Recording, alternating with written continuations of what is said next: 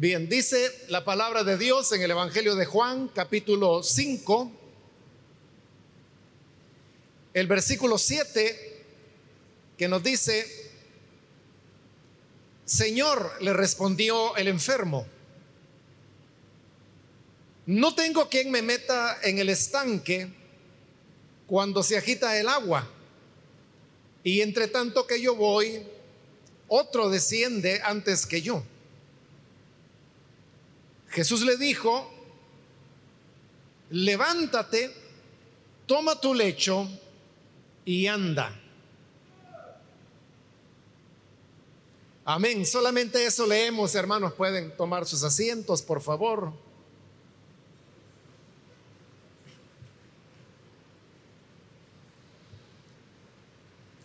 En esta oportunidad hemos leído eh, un relato que nos dice que en Jerusalén, cerca del templo, había un estanque que recibía el nombre de Bethesda. Y sucede que este estanque tenía la peculiaridad que sus aguas siempre estaban tranquilas, pero por alguna razón había un momento en que las aguas se agitaban y había una, una confianza entre los pobladores que cualquiera fuera la enfermedad que una persona tuviera, pero si era la primera en sumergirse en el estanque cuando las aguas se agitaban, entonces quedaría sano de cualquier enfermedad que fuera. Esto aparentemente había ocurrido varias veces y era lo que llevaba a que las personas pensaran que las aguas se agitaban porque Dios enviaba un ángel que con su mano removía las aguas y entonces el primero que se sumergiera después de removerse las aguas sería sano. Y así es como lo tenemos en este relato de Juan capítulo 5. Se hace relación a, ese ángel que movía las aguas. Ahora, obviamente, hermanos, que las aguas de un estanque pueden ser lo más puras que uno pueda imaginar, pero realmente no tienen la facultad de poder sanar enfermedades, sobre todo cuando son enfermedades que se consideran como irreversibles. Pues aquí se menciona que entre los enfermos que allí llegaban, habían ciegos, habían cojos, habían paralíticos. Es decir, estas son condiciones de salud que incluso hoy en día son irreversibles. Quien queda ciego, pues queda ciego para siempre. O el que queda paralítico, igual, queda paralítico para siempre. Y por eso digo de que no hay agua que pueda sanar una parálisis, no hay agua que pueda devolverle la vista a un ciego, pero el hecho de que aquí hubiera tantas personas indicaba que allí había algo sobrenatural, que era lo que producía que las personas sanaran y lo que hacía que muchos enfermos llegaran. Sin duda, hermanos, que la mano de Dios estaba detrás de esto y que ocurriera esto de tiempo en tiempo en el estanque, era una manifestación de que Dios en su gran bondad busca siempre maneras de poder ayudar a las personas, auxiliarlas en medio de las situaciones que viven. Y en este caso, que eran enfermedades graves, era un mecanismo por el cual Dios mostraba su bondad sanando algunas personas, por lo menos aquellas, que lograban sumergirse primero en el agua antes que nadie, cuando el agua se había agitado. Entonces, vemos que la bondad de Dios es tan grande que aunque Él puede sanar de manera directa a las personas y a todas las que Él quisiera, algunas veces Él busca medios como este que estado empleando acá del agua para poder otorgar ese favor a las personas. Y así, hermanos, sucede en todos los tiempos.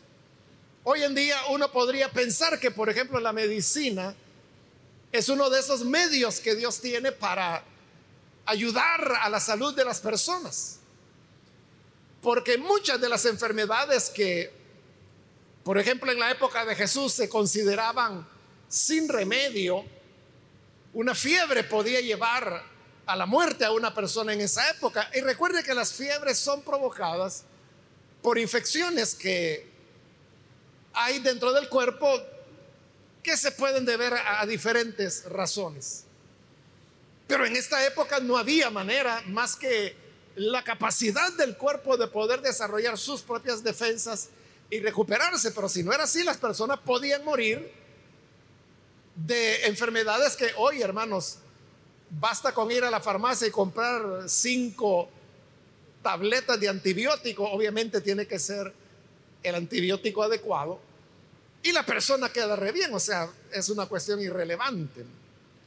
Entonces la medicina viene a ser hoy como un medio por el cual Dios otorga su bondad, su favor, para que los seres humanos podamos tener alivio a nuestras dificultades. Otra manera, por ejemplo, como Dios muestra su favor, tomando un ejemplo muy presente, es el tema de las vacunas. Las vacunas también son desarrolladas por la ciencia médica y realmente, hermanos, ha sido un logro extraordinario que la humanidad ha tenido de poder haber encontrado, por ejemplo, la clave de, del actual coronavirus que está azotando a la humanidad.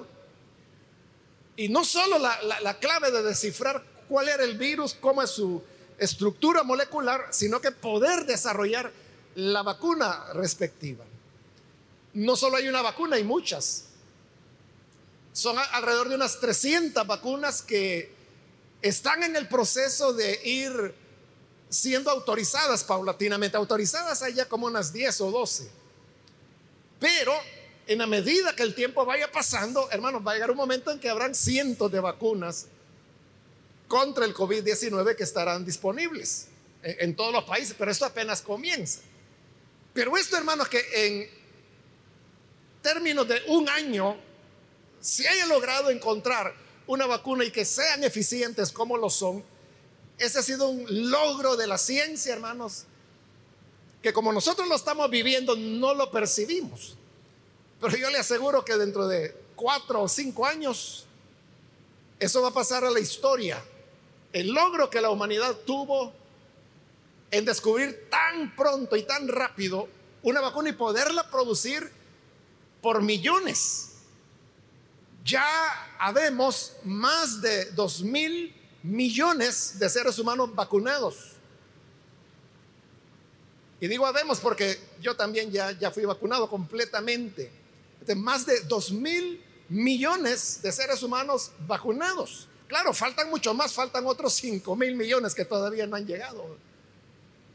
Pero esto es extraordinario, hermanos, que se haya podido producir una cantidad tan grande, pero que todavía no es suficiente. Esta, hermanos, es otra manera de cómo Dios muestra su bondad. Porque uno podría decir, ah, no, es que si Dios me va a sanar, me va a sanar aquí. Pues aquí dijo Dios, no, no, si quieres ser sano tienes que ir al estanque de Bethesda. Y no solo tienes que ir, tienes que estar listo para que cuando el agua se remueva seas el primero. Y si eres el primero, serás sano. Y si no, pues no. Entonces vemos de que Dios no necesariamente nos va a dar las cosas en la boca como nosotros queremos, sino que tenemos que hacer un esfuerzo en algunas ocasiones, como tenemos aquí este claro ejemplo. Pues sucede que Jesús llega a este estanque y él andaba caminando y vio que había muchos enfermos y todos estaban esperando el movimiento del agua. Pero caminando por ahí encontró un hombre que estaba enfermo y estaba acostado en una camilla. La Biblia no dice qué enfermedad tenía. Normalmente los predicadores dicen que se trataba de un paralítico, pero lea usted el pasaje despacio y se va a dar cuenta que nunca dice que el hombre estuviera paralítico. Lo que dice es que estaba enfermo y que estaba acostado en una camilla. Pero una persona puede estar acostada en una camilla no solo porque sea paralítico, hay muchas razones por las cuales una persona enferma está acostada. Y cuando Jesús le dijo, levántate y toma tu cama, eso fue todo lo que le dijo. Es decir, sanó al hombre y el hombre tuvo facultad de levantarse, haya sido la enfermedad que haya sido. Y tomó su camilla y salió caminando. Entonces, no sabemos, hermanos, qué enfermedad era la que el hombre tenía. El hecho es de que sí, él estaba enfermo y estaba en cama y dice además que él tenía 38 años de estar así enfermo. Es lo que le decían, que enfermedades que hoy en día podrían ser fácilmente tratables, en esa época no. Y si este hombre había estado 38 años enfermo, es porque no había cura para las enfermedades. Ya había medicina en esa época, pero la medicina era muy primitiva y era una mezcla de ciencia con supersticiones y hierbas y creencias que la gente tenía. Entonces, no, no era muy eficiente la medicina. Pero ya había médicos. Por eso es que recuerde que los evangelios mencionan en varias ocasiones a los médicos. Por ejemplo, la mujer del flujo de sangre, dice el evangelio que ella había gastado todo su dinero en muchos médicos. Ahí se mencionan médicos. En otra ocasión Jesús dijo, no es el sano el que necesita del médico, sino que es el enfermo. Ahí estaba otra vez Jesús mencionando a los médicos. Habían médicos ya en esa época, pero como le digo, no, eran muy eficientes. El hecho es que este hombre tenía ya 38 años. 38 años, hermanos, quizás se dice fácilmente, pero es una vida. Es una vida. Probablemente aquí hay jóvenes, señoritas, que no han llegado a esa edad. Es decir, es toda una vida. Cuando Jesús se dio cuenta que este hombre llevaba ya tanto tiempo enfermo, entonces se le acercó y le preguntó, ¿quieres ser sano? Y el hombre no respondió directamente a la pregunta de Jesús. Sí se la respondió, pero indirectamente. Porque le digo, lo que ocurre, le dice, es que yo no tengo a nadie que me ayude y que me meta al agua cuando ésta se agita. Y siempre alguien entra al agua antes que yo. Esa fue la respuesta que él dio. Pero en esa respuesta, como le digo, indirectamente el hombre le está diciendo a Jesús, sí, sí, yo quiero ser sano. Por eso estoy aquí, porque quiero ser sano. Pero el problema es que no tengo quien me ayude. No sabemos, hermanos, cuánto tiempo este hombre había estado en ese lugar, en el estanque, esperando la oportunidad de ser el primero de entrar en el agua cuando se movía. Dice que tenía 38 años de estar enfermo, pero eso es de estar enfermo. De esos 38 años no sabemos cuántos él tenía de estar en el estanque esperando su turno. Como la enfermedad del hombre no le permitía caminar, sino que él estaba acostado, o si se levantaba, quizás se levantaba con mucha dificultad. En todo eso, hermanos, en que él hacía el esfuerzo por levantarse, otro corría y se metía al agua y salía sano, como era la fe de estas personas, pero él se quedaba siempre atrás. Y entonces le dijo, no tengo, es lo que leímos, no tengo quien me meta en el estanque cuando se agita el agua. Y entre tanto que yo voy, otro entra primero. En estas palabras que dijo el enfermo, uno descubre, hermanos, el retrato de lo que es el egoísmo del ser humano. Porque la naturaleza humana es egoísta, solo piensa en sí mismo. Y por eso es que nadie había pensado en el hombre enfermo. Todos los que querían, todos los demás lo que querían era ellos ser sanos. O que fuera sano su familiar. O si ayudaban a alguien es porque era su hijo, su hija, o su madre, o su padre. Pero como este aparentemente no tenía familia, y si la tenía no estaba allí, Nadie le ayudaba. Nadie pensaba en él. Y el egoísmo humano es así, hermanos. El hombre está centrado en sí mismo. Solo busca lo que le interesa y no le importa las condiciones o dificultades que otras personas puedan estar pasando. El dicho común es, problema de él o problema de ella. Hay que ver cómo sale. O si hay problemas con el vecino, dice, bueno, cosa de ellos. Yo no me voy a meter donde no me han llamado, hay que ellos resuelvan su problema. Entonces nos acostumbramos a vivir para nosotros mismos, para nuestro beneficio, y no nos interesa lo que pueda ocurrir con otros. Esto, hermanos, de la naturaleza humana, David, que, tuvo una larga vida, vivió más de 100 años,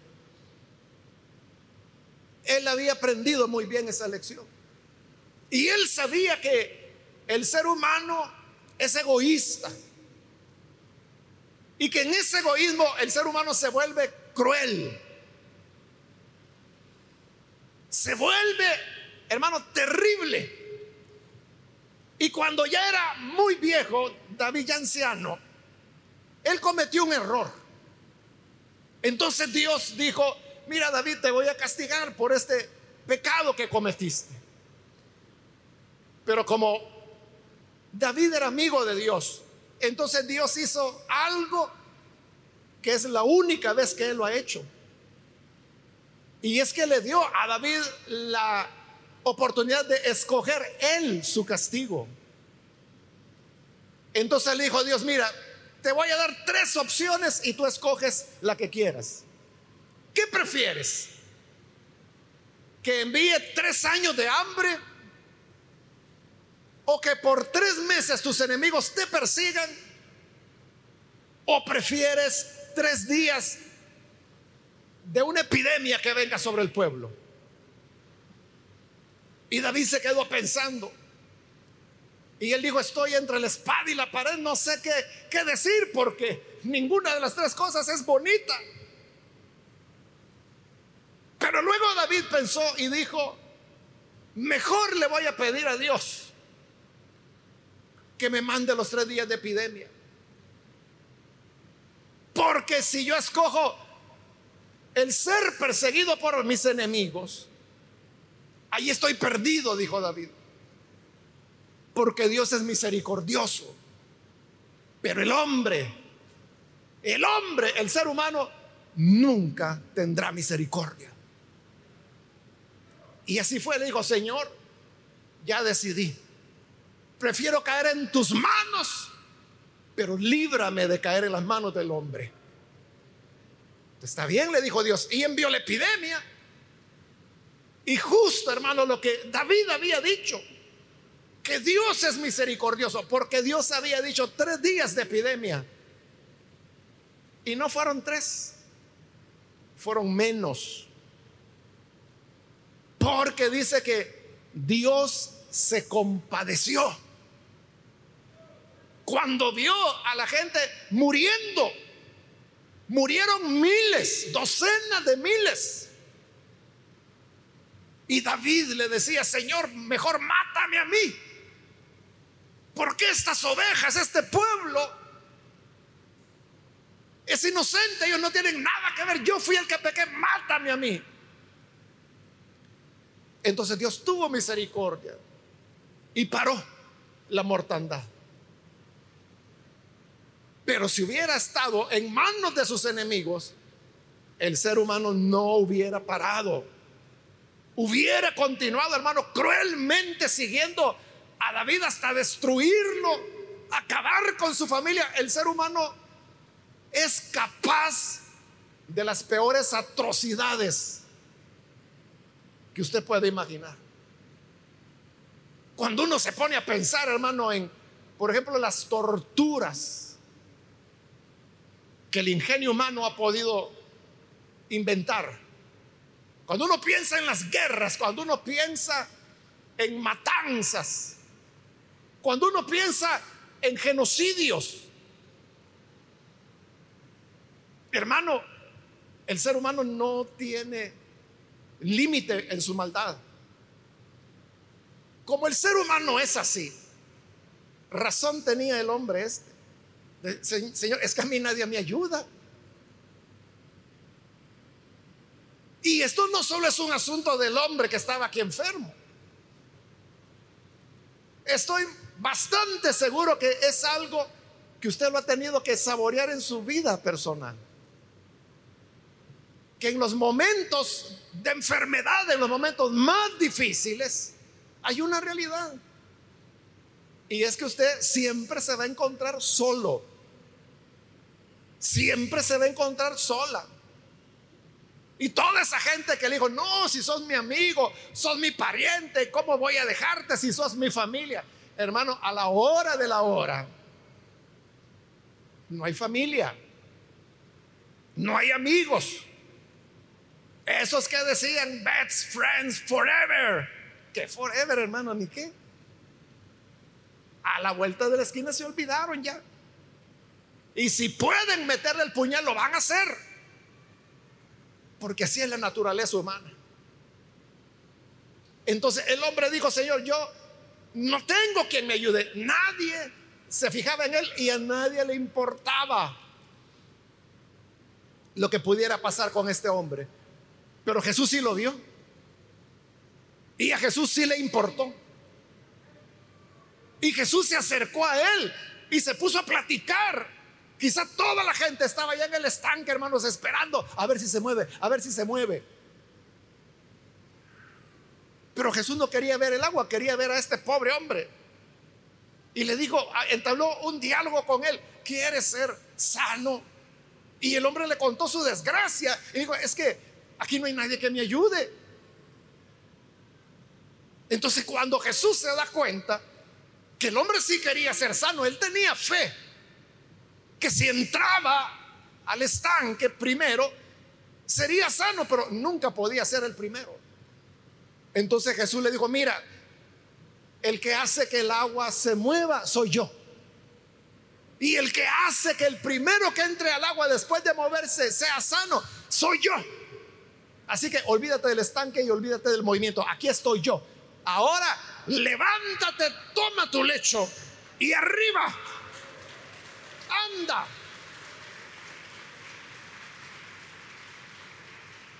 Y el hombre inmediatamente se levanta, ve que puede ponerse en pie, ve que está sano, toma su lecho y sale caminando.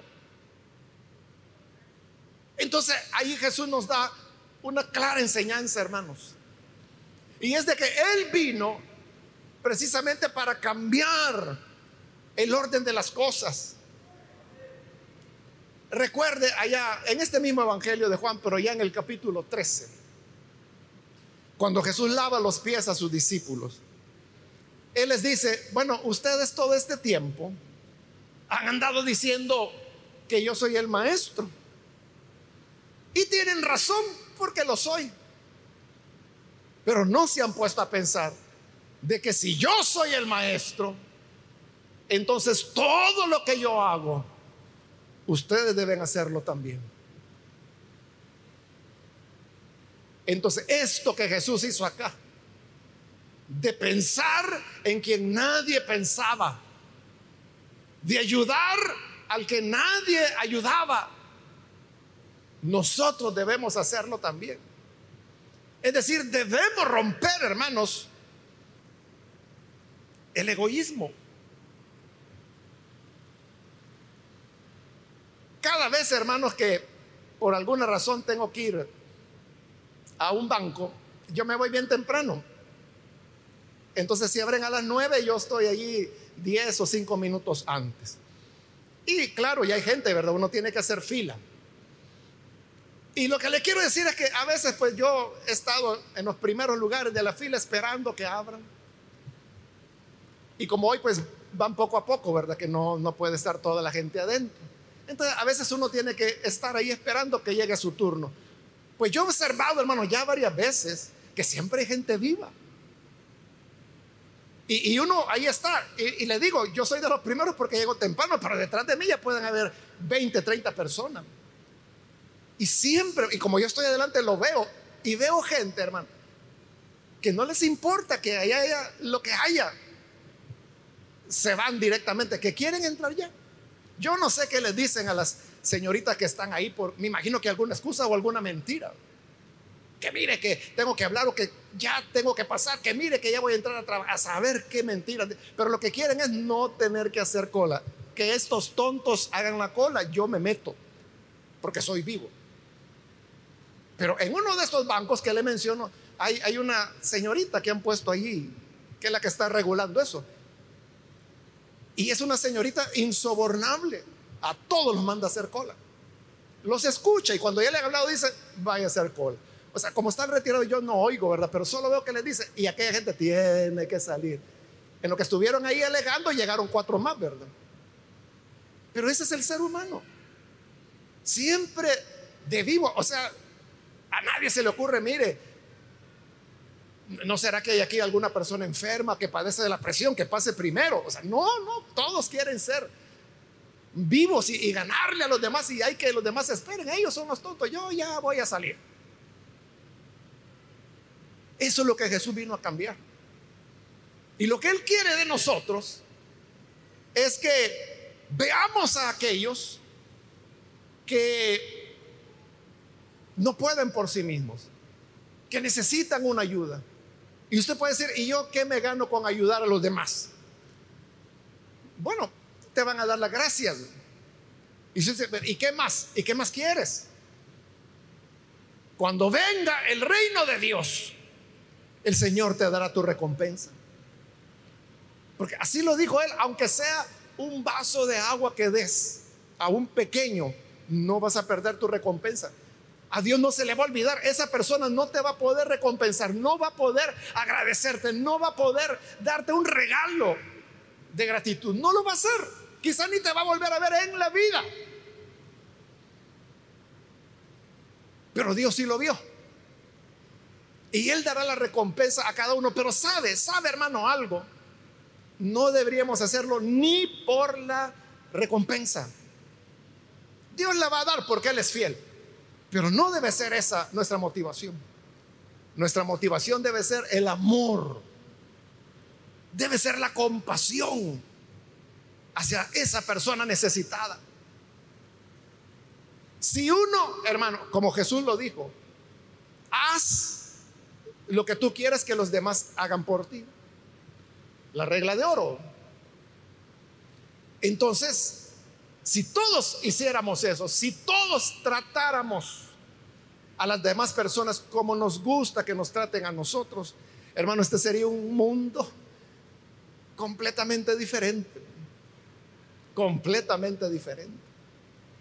Pero el egoísmo humano es tan cruel y tan persistente que por eso vivimos, hermanos, en este mundo donde la gente se agarra golpes en la calle por pelear un espacio de vehículo. Bueno, usted sabe que en nuestro país han matado gente por un espacio de parqueo. Han matado gente por eso. Han matado gente solo porque, como ocurrió hace como tres años, de un señor, era un señor ya de edad, anciano, entonces iba manejando y usted sabe que los ancianitos manejan despacio y el que venía atrás, hermano, quería que acelerar y acelerar. Y el ancianito, usted sabe que le piten, hagan lo que haga, él va a seguir su curso.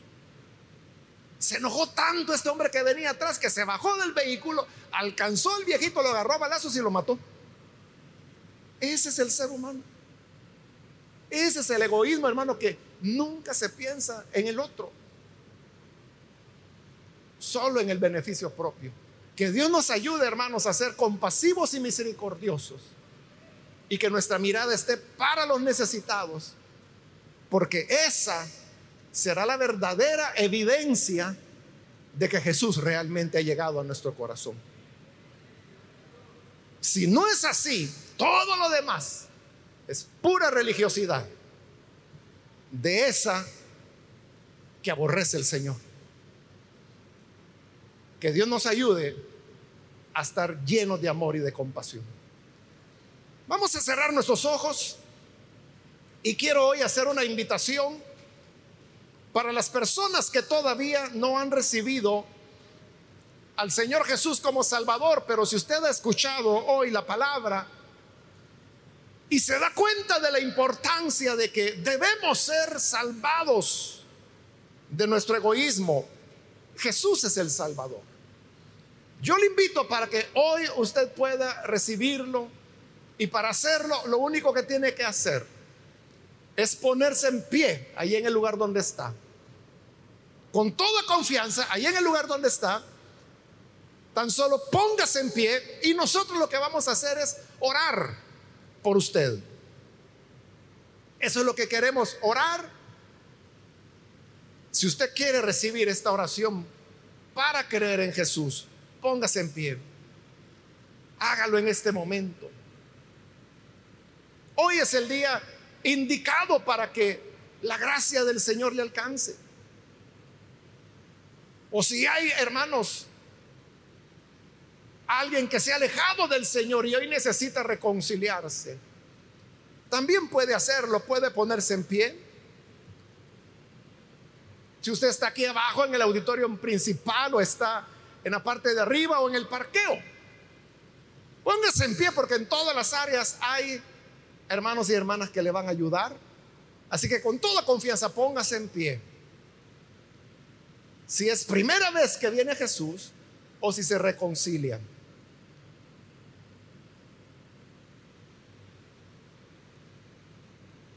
Venga el Hijo de Dios. Él nos puede dar la gracia de amar a los demás, de ser compasivos, de perdonar a quienes por error o por intención nos lastimaron de alguna manera.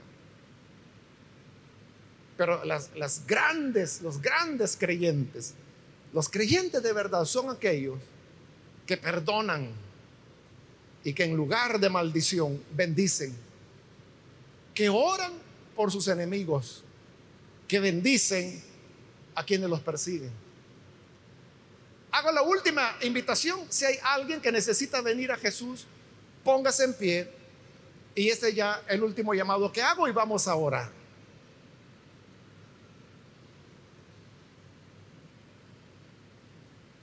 A usted que nos ve por televisión, le invito para que se una con nosotros en esta oración y reciba a Jesús como su Salvador. Señor, gracias te damos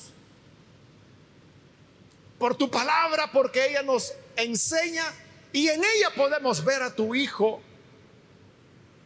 ayudando a quienes nadie quería ayudar, siendo compasivo con quien nadie había tenido compasión.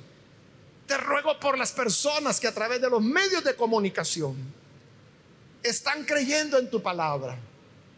Yo te ruego que les puedas perdonar les pueda, Señor, dar vida nueva. Y que así, Señor, podamos seguir el ejemplo de tu Hijo Jesús, quien no vio por sus propios intereses, sino por el de los demás, y no solo de sus discípulos. Incluso sanó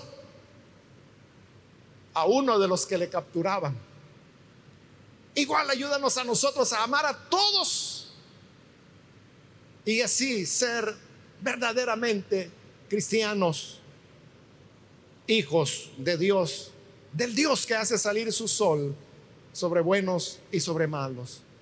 Por Jesús nuestro Señor te lo pedimos. Amén y amén.